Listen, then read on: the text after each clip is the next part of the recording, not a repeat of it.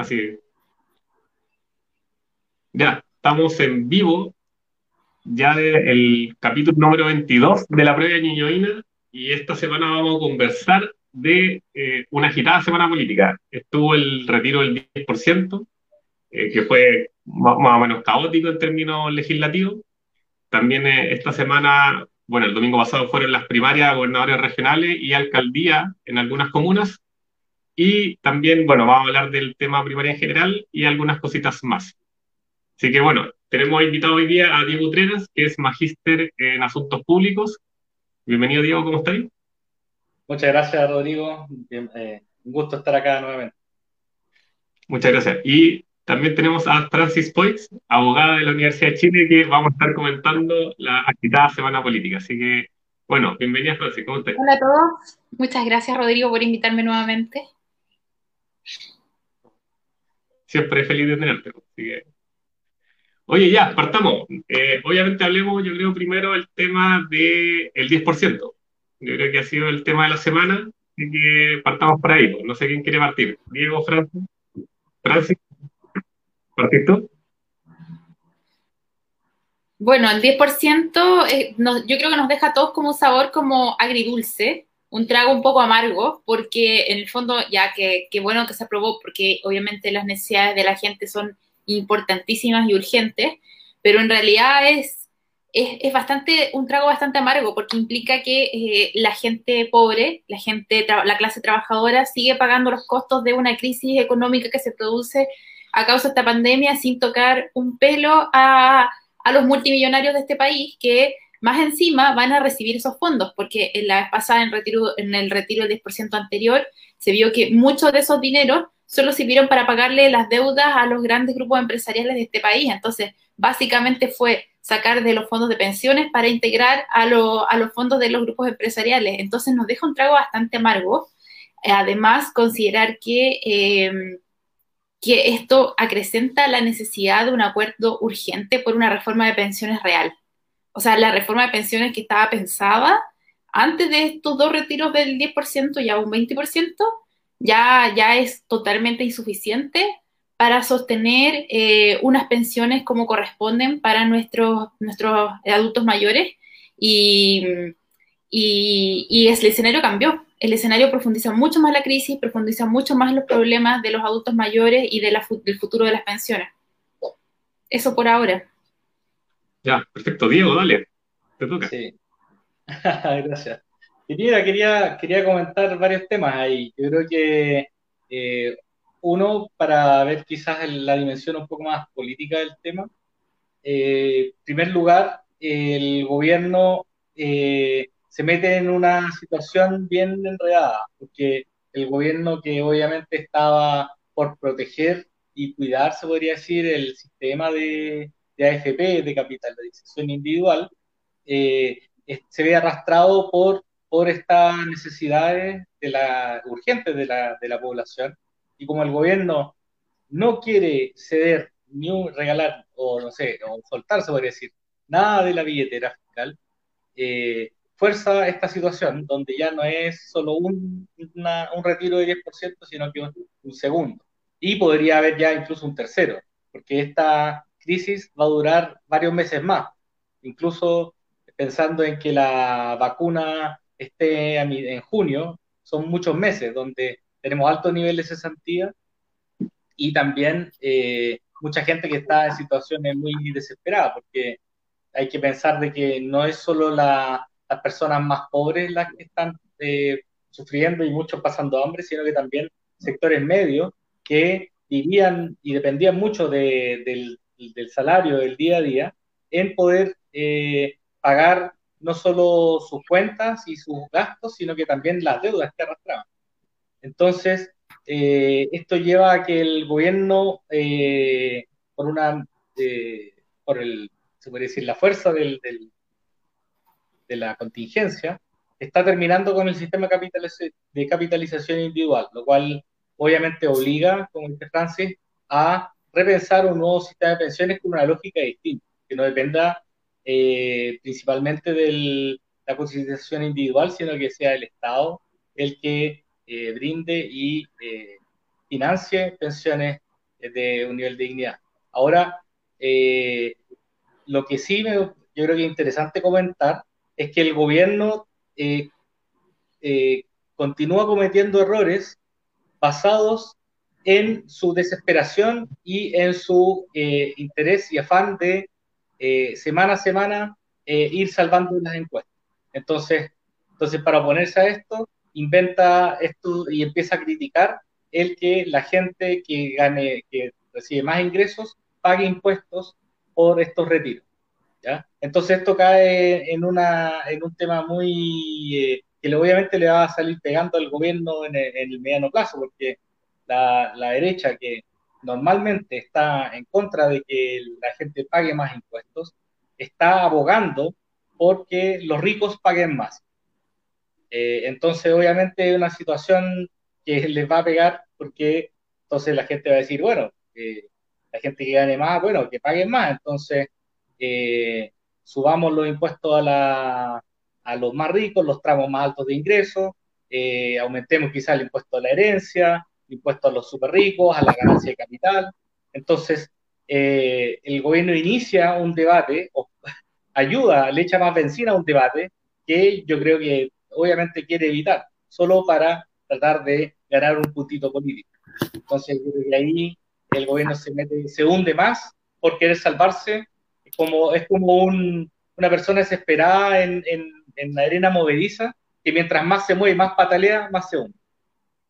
Ahí, ahí yo no, no, sé cómo catalogar lo que ha hecho el gobierno estos últimos tres meses. Ahí, bueno, el segundo retiro era obvio que se venía. Ahí yo no entiendo muy bien por qué el gobierno, el gobierno, si quería instalar seguramente algunos puntos en este retiro, hacer alguna diferencia como había sido el retiro anterior, esperó que de alguna forma este proyecto que lo promociona, o, no lo promociona, porque el primer proyecto lo, lo, lo auspicia el Partido Regionalista Verde, y ahora este segundo retiro lo que estaba generando era una gran popularidad en torno a Pamela Gil. Entonces, el gobierno en esta parte, políticamente yo no entiendo lo que es lo que intenta hacer, porque le deja este espacio abierto a Pamela Giles. Pamela Giles crece mucho con este proyecto y al final lo que intenta, cuando el proyecto ya estaba casi votándose, tira un proyecto por al lado con las señales que dice Diego. Entonces ahí eh, yo encuentro que hay un comportamiento muy errático, porque obviamente se venía. Se venía este segundo retiro y podría haber planteado estos términos que el gobierno quería, yo ahí en varios estoy en desacuerdo, el tema de los impuestos lo podemos discutir más en detalle, pero por ejemplo, había algunos puntos como el reintegro de la plata, no tenía absolutamente ningún sentido. Así, la mayoría de la gente, y se señaló en alguna encuesta, el primer retiro del 10% lo gastó en deudas y comprar alimentos. Entonces, ¿cómo alguien va a pensar pagar, pagar deudas, temas de salud, vivienda, pero el 90% lo gastó en eso? Entonces, en este segundo retiro, ¿cómo, qué, qué, esperaba que la gente hiciera con esa plata? Así que, ¿iba a borrarla o que para después reintegrarla? Obviamente uno cuando en crisis gasta y después no recupera esa plata, porque tenía en crisis, no tenía empleo. Entonces, ese tipo de absurdos como que yo no entendía dónde iban. El tema del impuesto lo puedo entender sobre ciertas rentas.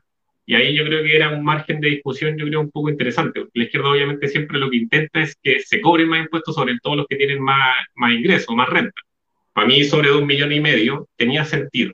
Ahí para abajo uno podía discutir algunas cosas, los tramos más bajos, entre, millón y, entre, entre 700 lucas y un millón y medio, obviamente no tenían que pagar.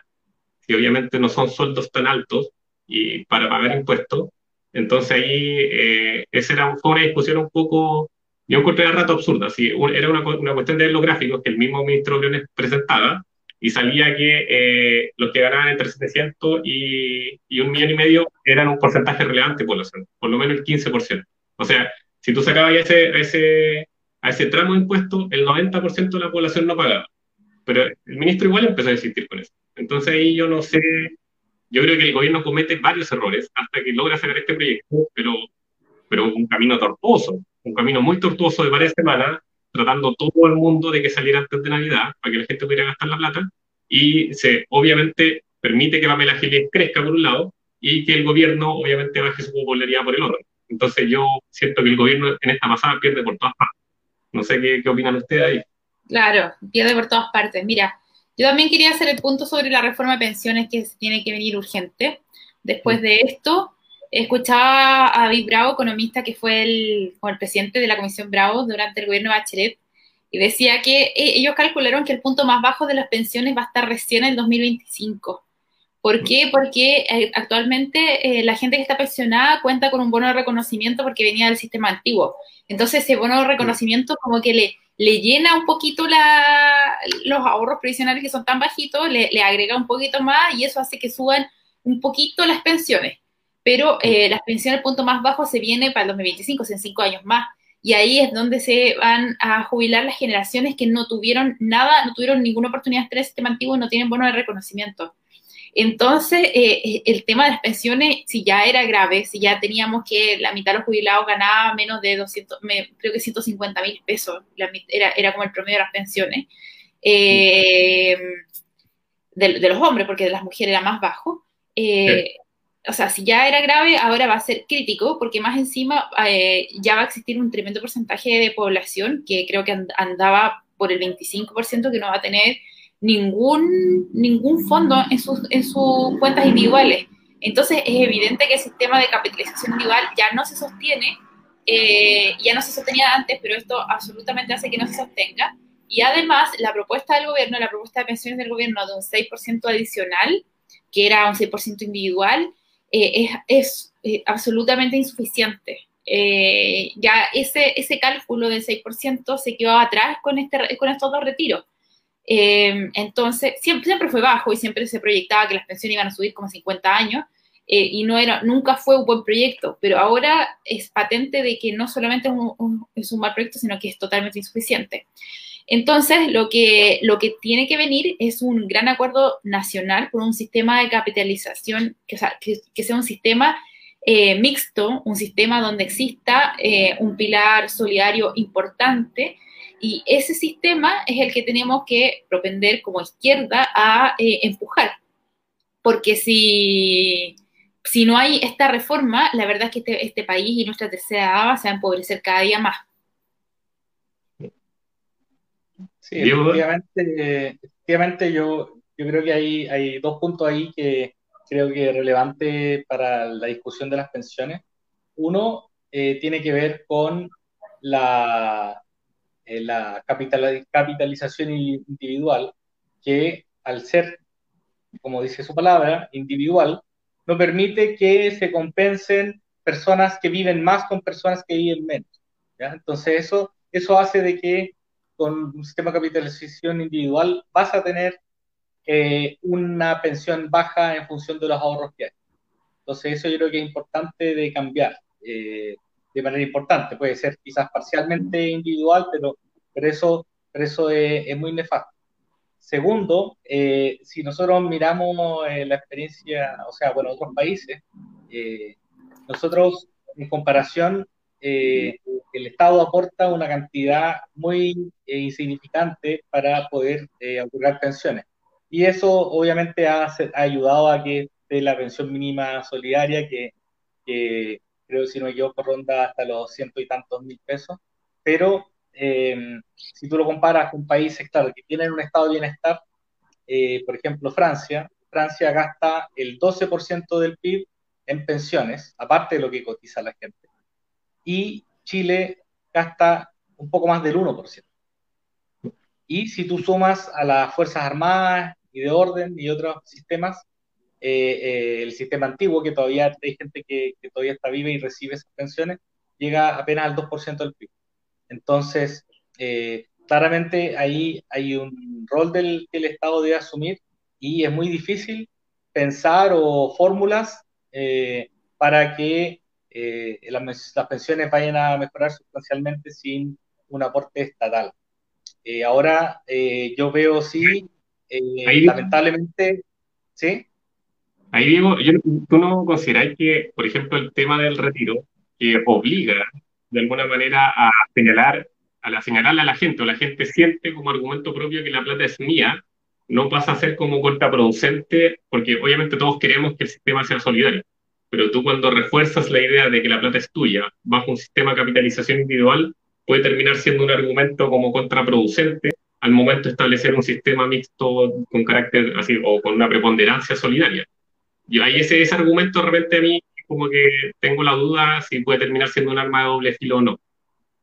Sí, por, por eso mismo yo creo que es, es fundamental un cambio de paradigma, eh, en el sentido de que a través de impuestos se recaude una, eh, fondos para tener una pensión por lo menos que dé el sueldo mínimo.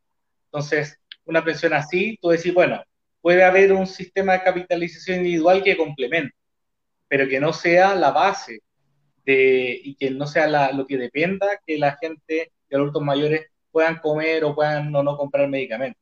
Entonces yo creo que eh, si es que se establece vía tributos, es mucho más fácil decir, bueno, eh, eh, si tú aparte cotizas, si tienes tu plata, bueno, eso es una plata extra que tienes y bueno, bienvenido sea. Ahí yo no sé qué, qué Ojo que, que, este debate en el tema constitucional va a ser importantísimo, porque va a depender de cómo queden las bases de la nueva constitución qué sistema podamos montar como política pública posteriormente. Así que eh, volvemos al meollo del asunto de nuevamente, que es la constitución. Porque si en la constitución podemos establecer la seguridad social como, como una, un, derecho básico, universal, y podemos establecer la solidaridad, solidaridad en, en estas materias como también como un deber del Estado eh, propender a la solidaridad en este tipo de materia, la seguridad social, eh, va a cambiar el paradigma de cuánto podemos aspirar en una reforma de pensiones. Entonces, nuevamente, un tema que pasa por la Constitución y un tema que yo creo que debiera ser un tema central en el debate de los constituyentes que ya se nos vienen en la campaña. ¿Qué opinan sobre estos temas? Sobre el tema de la seguridad social, cómo lo enfocarían y, a partir de ahí dar nuestro voto, porque no todos tienen las mismas ideas de la seguridad social algunas personas piensan que porque las, una asegure derechos básicos como seguridad social, eso es socialismo. Eso no es socialismo. Está muy lejos de ser socialismo. Pero sí implica eh, un poquito más de dignidad a las personas. Ahí el, ahí el tema igual, eh, a, mí me sorprende este tema de pensiones, que fue uno de los principales temas del estallido de octubre del 2019 ya estamos en diciembre de 2020 y aún, aún después no pasa nada. de 14 meses el gobierno no presenta, así presentó un proyecto, pero avanza cero. O sea, lo que yo leo es que el gobierno tiene cero disposición a discutir o dialogar con la oposición para llegar por lo menos a un acuerdo en temas de pensiones que sabemos que no va a ser el definitivo. Así, ningún proyecto que presente la derecha va a ser suficiente para la izquierda en, en todos los términos pero tampoco parece que hay, hay ni siquiera disposición al diálogo para avanzar y que todos quedemos un poco medianamente de acuerdo en el mediano plazo, porque sabemos que todavía queda, queda un año de gobierno y, y, al parecer el presidente no tiene intención de, de, modificar este tema, por lo menos, y parece que al final lo van, a, lo van a terminar resolviendo primero los constituyentes a través de la constitución y después un próximo gobierno. Pero el tema, el tema de pensiones, este gobierno parece que no lo quiere, no lo quiere acelerar.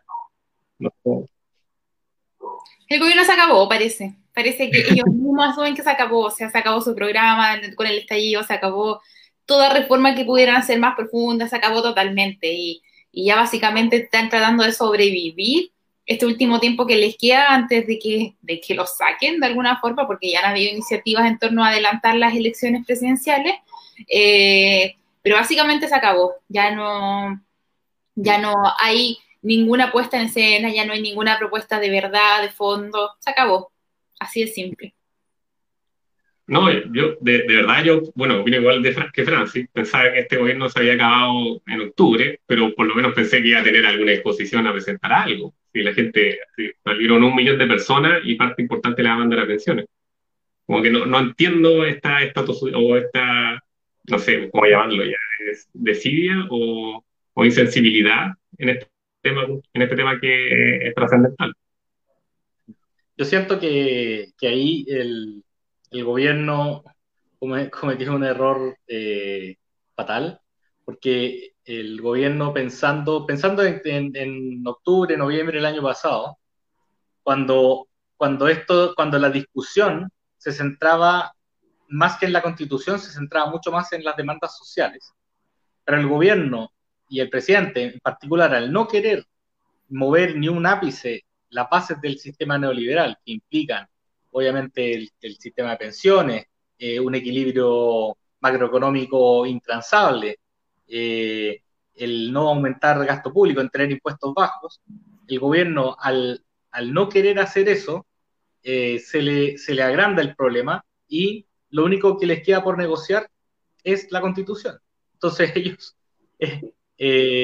por, por, formalmente, no como política del Ejecutivo, no, no entregar el, no ser nada en el modelo neoliberal, al final terminan quedándose sin la constitución, que es el pilar fundamental de este, de este modelo político y económico y social.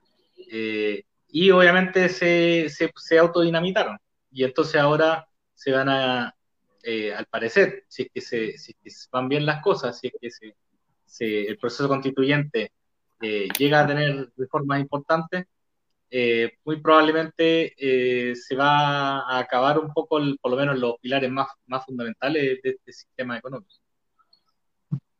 Y bueno, ya pasemos al siguiente tema. Eh, este es porque la oposición, o sea, si el gobierno está mal, la oposición no está mucho mejor, parece.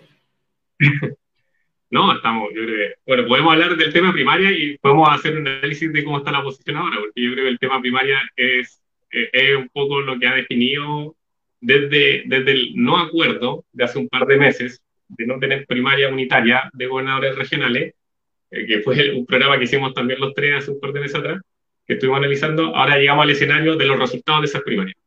Y bueno, como antecedente, eh, yo creo que el, uno de los, así, lo más importante es que en la derecha gana RN principalmente, en el grupo de unidad constituyente gana la DC, o, gana la DC y el PS gana como cinco, tengo entendido que gana cinco gobernadores, la DC gana unos seis, siete, y hay algunos otros varios independientes. Y por el Frente Amplio, el resultado interesante es que Comunes, un partido que era como menor dentro del grupo de, del Frente Amplio, gana la principal, el principal distrito, que es la región metropolitana.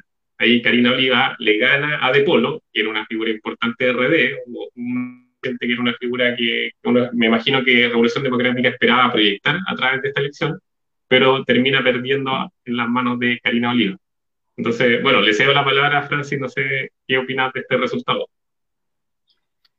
Mucha, nos deja bastante, es que el problema no fueron los resultados, o sea, el problema obviamente comenzó con que no pudimos hacer una primaria unitaria, no había por dónde, la verdad es que no había por dónde, y lo mismo está pasando con la lista única a la constituyente, se está viendo que no hay por dónde. Eh, y el problema no es, el problema no es, no es que haya primarias, o sea, que haya primarias, la primaria hay que respetarla. El problema es que lo que pasó después, que esto, la, la, que haya perdido RD en la región metropolitana causó una, una serie de renuncias al interior de RD, el Frente Amplio, lamentablemente, mi, nueva casa se está como despedazando un poquito. En realidad parece que es como parte de su, de su génesis, parte de su ADN, el, despedazarse, volver a armarse, despedazarse. En realidad es, el ADN de la izquierda chilena, que es lamentable en ese sentido, la falta de sentido de unidad. Eh, porque sale, salen, renuncian dos diputados importantísimos del frente, a, a, RD, y el problema es que además eh, los liberales amenazan con irse, estos dos diputados también amenazan con irse del Frente Amplio porque temen al giro que está dando el Frente Amplio hacia la izquierda, ya que el Frente Amplio está buscando, gran, o sea, gran cantidad de partidos del Frente Amplio están buscando pactar con eh, el PC, con el bloque del PC, y eso implica que el Frente Amplio dé un giro definitivo hacia la izquierda y no hacia eh, la unidad de centro-izquierda, que era lo que pretendían los diputados como Vidal y Castillo que renunciaron.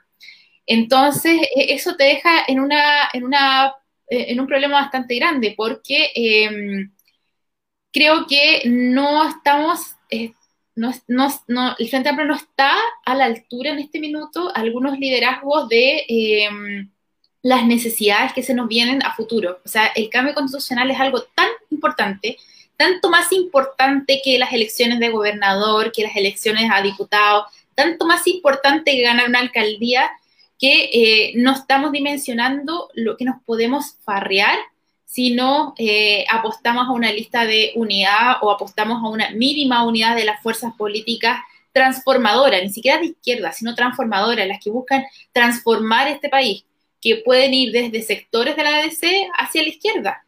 Em, yo creo que lamentablemente no va a haber lista única de oposición para la constituyente, lo veo muy difícil, hay demasiados candidatos y una lista única implicaría eh, hacer una, elección previa al interior de las colectividades y dejar muy, muy poquitos candidatos. Y eh, me parece que se nos están cayendo las primarias eh, por hartos lados y esto nos deja una parada bastante complicada porque tenemos una derecha que está totalmente no está bastante articulada, pero está, eh, en la opinión pública está bastante baja en la opinión pública. O sea, tenemos un escenario bastante perfecto. O sea, una derecha con poca credibilidad, unida, pero con poca credibilidad, un escenario constitucional de frente, una ciudadanía eh, movilizada y partidos de izquierda que no se ponen de acuerdo y que no están a la altura, lamentablemente, de los sucesos que se nos avecinan. Ese es como mi diagnóstico. Diego, te doy el. Gracias. Eh, a ver, eh, son tantos temas. Uno, eh, el, resultado del 25 de octubre hizo que votara mucha gente que no había votado nunca, o gente que volvió a votar después de muchos años. Se estima que 1.400.000 jóvenes votaron, o sea, una cantidad gigantesca. pero esos jóvenes en su mayoría eh, están, claro, por, cambios, pero no, no son necesariamente votantes que estén identificados con algún partido político.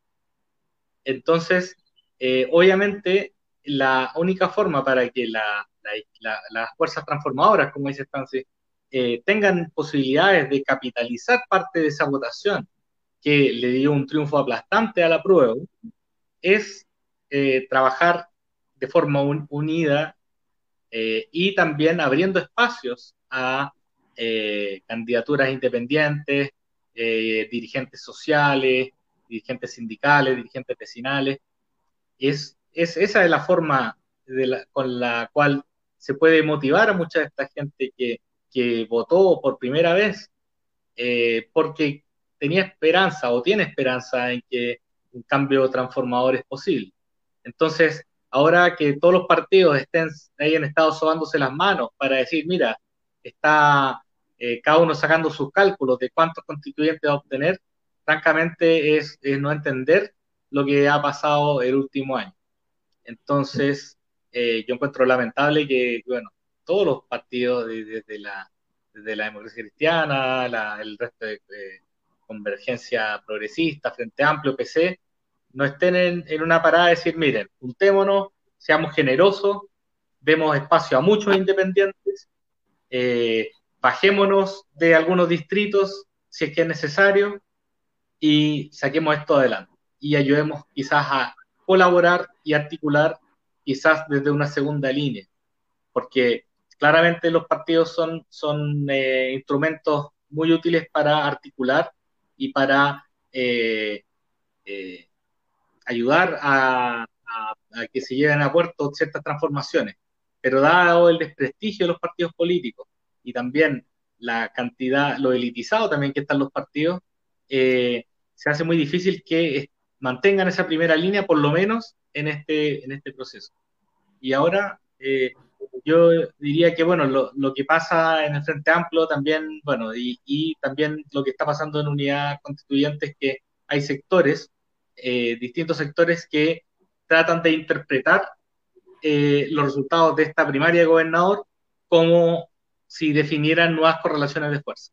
Y yo creo que es un grave error, porque a nivel nacional votó solo el 3% de la población, lo cual es inentendible comparado con hace un mes, donde votó el 50% de las personas. Entonces, y donde hubo una participación y una efervescencia y esperanza enorme. Entonces, eso, la única forma de entender eso es que la gente de verdad no se siente llamada por los partidos políticos. Entonces, el decir que la DC le fue un poco mejor o RN le fue bien, sí, en términos relativos, pero eso no quiere, eso, eso no es una muestra importante para, para medir realmente las fuerzas que tienen esos bloques.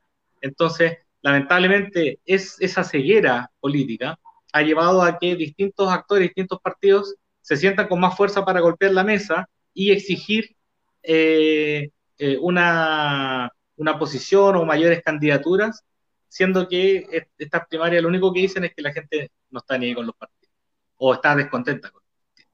Entonces, eh, entonces eso yo creo que ha complicado aún más la capacidad de llegar a acuerdos. Cada uno saca sus propias interpretaciones y cree que eh, hay que es mejor irse más solo a solo a la izquierda. Los partidos, algunos partidos quizás de, de centro izquierda dicen, bueno, la, el centro, el centro está, eh, está más fuerte, entonces también hay que, el unidad constituyente tiene que moverse más hacia el centro, eh, lo cual son puras, puras tonteras.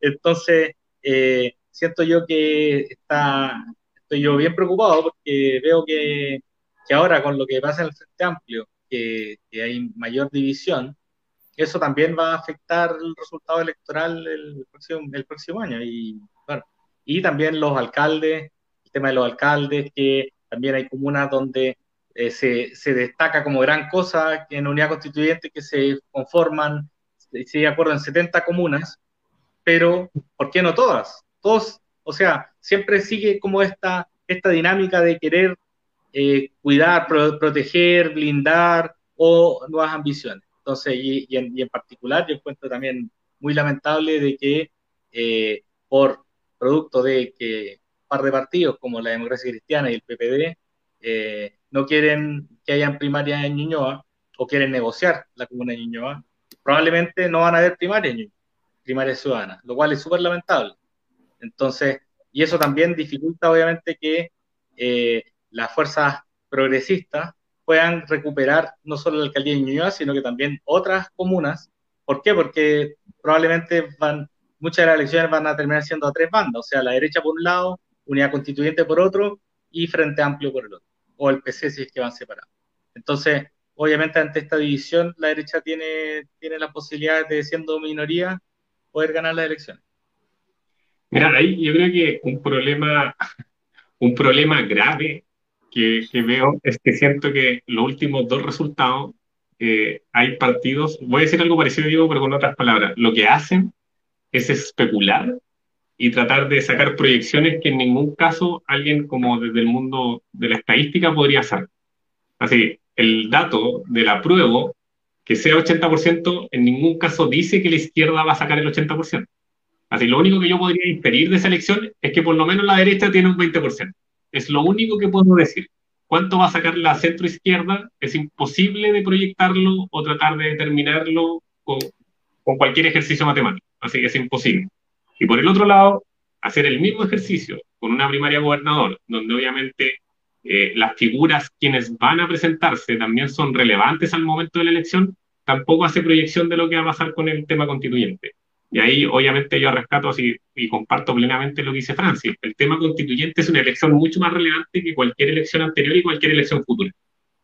Entonces, darnos el lujo de empezar a ver disputas así, y hacer proyecciones o así, hacer especulaciones con el resultado, eh, eh, que son eh, así, ya tenemos un especulador, un especulador por esencia que es el presidente de la República, un especulador que, que un especulador financiero y pasó a, entró a la política y empezó a especular con la política. Mira lo que ha hecho los últimos 10 años, 15 años en política es especular.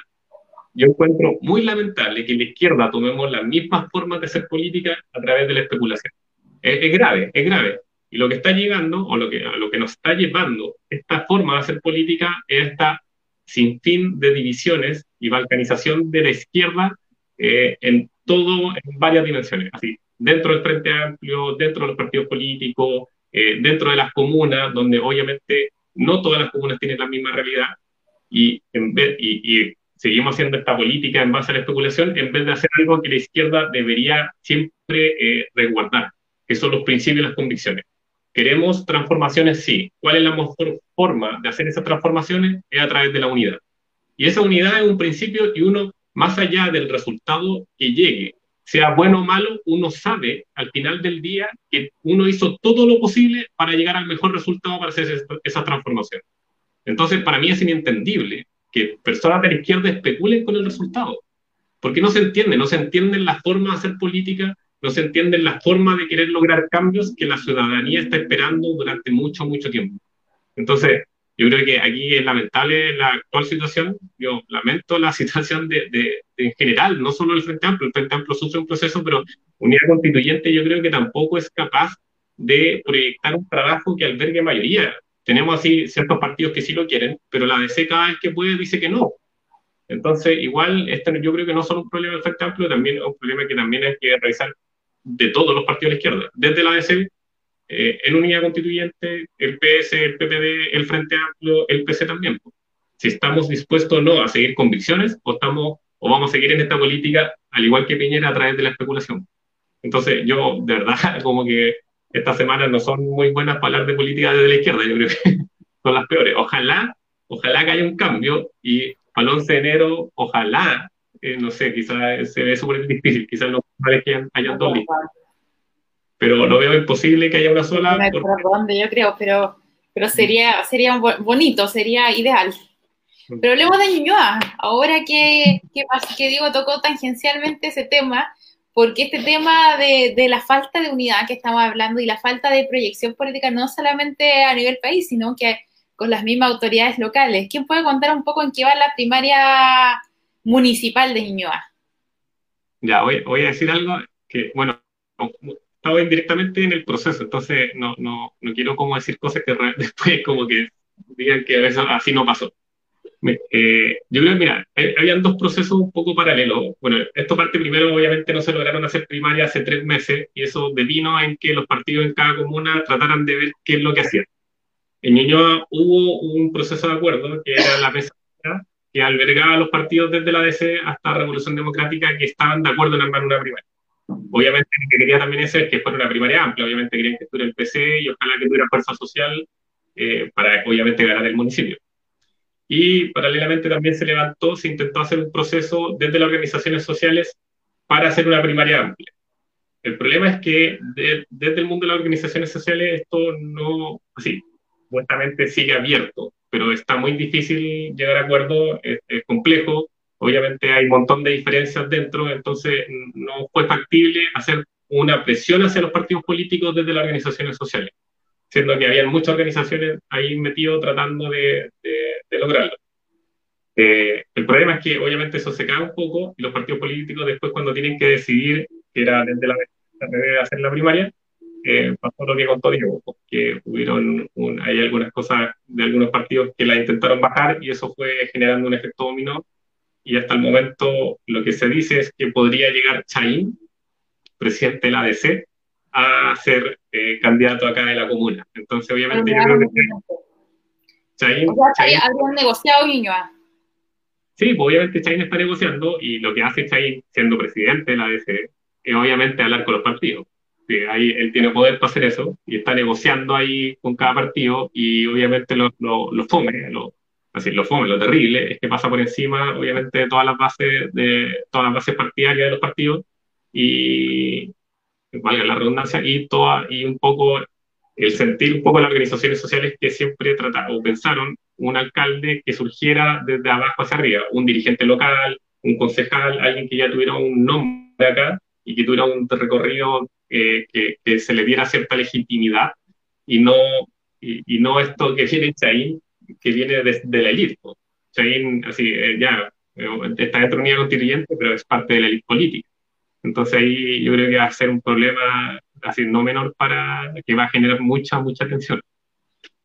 Claro, yo quiero, yo quiero también complementar ahí de que, de que a nivel de comuna, eh, prácticamente todos los partidos eh, quieren una primaria, incluso la, la, misma democracia cristiana de Ñuñoa y el PP de Ñuñoa quieren hacer una primaria, pero obviamente ellos están supeditados, como también todos los partidos, están supeditados a las direcciones nacionales. Entonces, eh, bueno, si la situación a nivel nacional es distinta, eso lamentablemente perjudica una voluntad democrática que existe en los territorios. Entonces, yo creo que por ahí es lo lamentable. Pues la otra vez eh, yo conversaba con, con, alguien creo que hay un artículo muy interesante sobre, sobre también cómo se organizan los partidos políticos, porque eh, los partidos políticos eh, están, y la ley de partidos políticos lo organiza a los partidos de una forma muy vertical. Entonces hace difícil o imposible esta ley de partidos que si un partido en su nivel local quiere hacer algo distinto a lo que quiere su dirección nacional, no lo puede hacer. Entonces eso también eh, a veces dificulta el llegar a acuerdos y tomar decisiones más democráticas respetando las bases y respetando los dirigentes sociales y respetando los territorios. Entonces yo creo que también eso es algo quizá interesante que se pueda discutir en la nueva constitución, de ver eh, si los la organización de los partidos también puede tener algún nivel de decisión a nivel local. No sé cómo,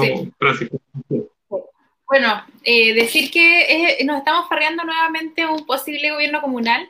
Creo que este año era un escenario bien propicio porque vamos a tener posiblemente dos candidatos de la derecha, porque por un lado va a estar el actual alcalde Sari, que está muy debilitado.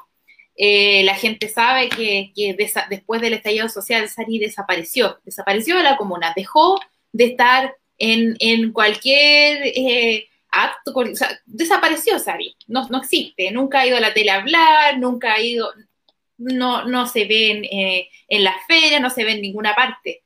Sari simplemente desapareció de la comuna luego del estallido social, no apareció durante toda la pandemia. Entonces es un candidato que está bastante eh, desprestigiado a nivel comunal. Obviamente la derecha sigue siendo bastante fuerte en Ñuñoa. Eh, se vio con la, con la, elección del, rechazo y la prueba que igual acá hubo, hubo, o sea, obviamente ganó por mucho la prueba, pero igual hubo una cantidad de votos considerables del rechazo acá en Ñuñoa. Eh, entonces se ve que la derecha dura sigue siendo fuerte y posiblemente se levante el concejal Benavides como candidato a alcalde. Entonces vamos a tener posiblemente dos candidatos a alcalde de derecha, o no se sabe si a lo mejor se baja uno, pero tenemos una derecha, eh, un momento propicio para tener un candidato unidad y arrebatarle por fin, o sea, por fin esta, este municipio a la derecha, eh, cosa que no pasa desde que se instaló Sabat acá, em, y nuevamente nos estamos farreando esa tremenda oportunidad porque vamos a tener un candidato desde el Frente Amplio, que ya eh, suena bastante, que es la Emilia Ríos, una candidata joven, una candidata que la verdad que ha, trabajado bastante por la comuna y que a mi juicio tenía hartas probabilidades de ganar la primaria. Y vamos a tener un candidato impuesto desde arriba, probablemente eh, de la unidad constituyente, negociado a nivel nacional, y que va a ser el mismo efecto que tuvo anteriormente eh, un candidato de afuera, que la gente entiende que no es de acá de la comuna, pero que va a mermar las posibilidades de que un candidato de las fuerzas progresistas llegue a la, alcaldía. Así que nuevamente nos farreamos una tremenda oportunidad y estoy completamente de acuerdo con Diego que eh, la ley de partidos políticos nos quita harto de la soberanía eh, a los militantes de nuestro partido político. Le da bastante verticalidad. Entonces es importante que la nueva constitución podamos dejar, sentar las bases para poder hacer una reforma a esa ley posteriormente y eh, devolverle los partidos políticos a los militantes, que es lo que corresponde, que la militancia de base del territorio en la que se saca la mugre trabajando en las elecciones, la mugre trabajando en las organizaciones territoriales, sea la que decida finalmente el destino de la comuna. Sí, y aquí, aquí puede pasar un escenario ya... Cuatro candidatos. no, cinco, que hayan dos de derecha y tres de izquierda, porque puede ser que obviamente Unidad Constituyente levante un candidato que Emilia Ríos vaya por el Frente Amplio, pero también desde el PC se levanta Alejandra Plasencia.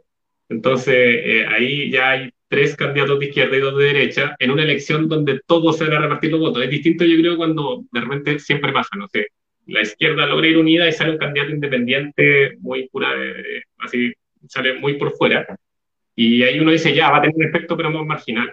Aquí no, son dos, pueden ser dos o tres candidaturas de izquierda que todos pueden ser igual de potentes. Así, puede haber que cada uno saque un 20%, así en la izquierda, que la izquierda tenga el 60%, y haya uno de derecha que saque el 35%, así un 5% por ahí en otro lado, y ese de 35% gane, así, porque el problema es que no hay segunda vuelta en el tema municipal. Entonces... en gobernadores hay segunda vuelta. Sí, pero en el tema municipal no. Entonces, el tema municipal, lo importante es, así, lo, aquí lo importante es tener un solo candidato, pero vemos que eso está muy, muy difícil y vamos a, lamentablemente, como dice Francis, eh, ¿no? una opción de, de, de, un alcalde que haya estado desaparecido, desaparecido durante la pandemia, y, que tiene una crítica también potente eh, desde las organizaciones sociales que ha sido poco diligente en resolver un montón de problemas. Entonces, eh, había la opción, estaba la opción para trabajar algo fuerte desde las organizaciones sociales con los partidos políticos, que tenga la presión suficiente para poder arrebatarle el municipio a la derecha, obviamente tratar de hacer todos los cambios, pero se espuma de nuevo entre, las manos. No sé cómo lo ve Diego, sí. Sí, yo no sé si hay mucho más que agregar ahí. Eh, eh, básicamente, eh, los partidos están, están siendo poco generosos y, y haciendo muy malas lecturas, y eso los lleva también a, a tomar decisiones equivocadas. Oye, Diego, ¿y cuál es, eh, cuál es lo que se viene? O sea, ya se cayó la primaria. ¿Tú estás informado del asunto? ¿O todavía hay una pequeña esperanza? Mira, yo creo que si es que quizás este fin de semana podría, o sea, hay una remota posibilidad, quizás, pero, pero muy difícil. muy difícil. O sea, ya prácticamente se nos cayó la primaria. Es que tendría que ser en enero. que ser el... problema es el tiempo, porque, y también yo creo que lo, lo, más, lo que puede ser más complicado aún es que si se llegase a hacer, y se, y se, pero se, se avise y se planifique a última hora, eso también puede tener un impacto súper nocivo, porque puede que vote muy poca gente. Entonces, eh, yo creo que para adelante lo que queda es, bueno, eh, que entre los distintos partidos se intenten recobrar las confianzas y también hacer análisis políticos y sociales más rigurosos. Yo creo que por ahí también yo creo que va la, va la cosa, entender un poco más lo que está pasando. Y siento que muchos, muchos de la élite eh, partidaria y política eh, de verdad no han entendido nada. es como, suena ya como cliché, pero, pero es cierto. Eh, eh, falta, falta una mayor comprensión del descontento, de la rabia, eh, de la desconfianza que hay. Entonces, eso tiene que reconstruirse y, y la reconstrucción de esa confianza va a tomar tiempo. Sumado también al hecho de que mucha gente ya no quiere tanto intermediario en la O sea, aunque los partidos recuperen la confianza, quizás no van a recuperarla en los niveles de antes, porque la gente también quiere decir, no, yo quiero gobernar, yo quiero tomar decisiones por, por mí mismo. Entonces, también tenemos que pensar que este nuevo tiempo que se viene va a tener que considerar democracia directa, va a tener que considerar democracia deliberativa, eh, va a tener que considerar eh, decisiones tomadas a nivel local. Ahí, Sí, no, completamente de acuerdo. Yo creo que estamos en una situación muy difícil. Ojalá, bueno, yo también creo que puede haber una remota posibilidad, pero son cosas que van a pasar entre, durante el fin de semana, pero ya queda poco tiempo. Y seguramente lo que va a pasar es que se termine negociando el candidato, que es el peor de los casos. Así es el peor de los escenarios. No sé, tampoco puedo agregar mucho más. Ya dije lo que, lo que pensaba. No sé si Francis, tú querías decir algo. No, estoy totalmente de acuerdo. Qué pena que se nos caiga la primaria, pero no, nunca se cierran las posibilidades para el futuro. Sí, pues, ojalá que... Mira, aquí hay algo, algo yo creo que es importante, que hay que, yo creo que hay que poner sobre la mesa y, que tiene que quedar instalado eh, siempre en la discusión política. Eh, los partidos políticos, lamentablemente, no son garantía de las transformaciones sociales. Así, yo creo que los partidos políticos sí cumplen un rol fundamental en la democracia pero también al mismo tiempo no son garantías de, de llevarla a cabo siempre. Se pueden corromper, se pueden elitizar, se pueden burocratizar. Entonces hay que tener siempre sobre la mesa que si uno quiere hacer cambios, tiene que hacer presión social. Y hubiese sido muy distinto aquí en la comuna si hace tres meses atrás el tema de la primaria se hubiese instalado con fuerza, con los partidos de base, con las organizaciones sociales, con la gente teniendo conocimiento que estuvieron de acuerdo y que hay una fecha definitiva. Eso obviamente ningún partido es capaz de bajar. Entonces yo creo que aquí, ojalá que como, no sé, ojalá que se pueda cambiar la situación este fin de semana, pero también hay un aprendizaje ahí para los militantes también de base. El trabajo social no se puede dejar de lado. Así, obviamente, si tú quieres que haya transformaciones, el trabajo social siempre va a ser el camino.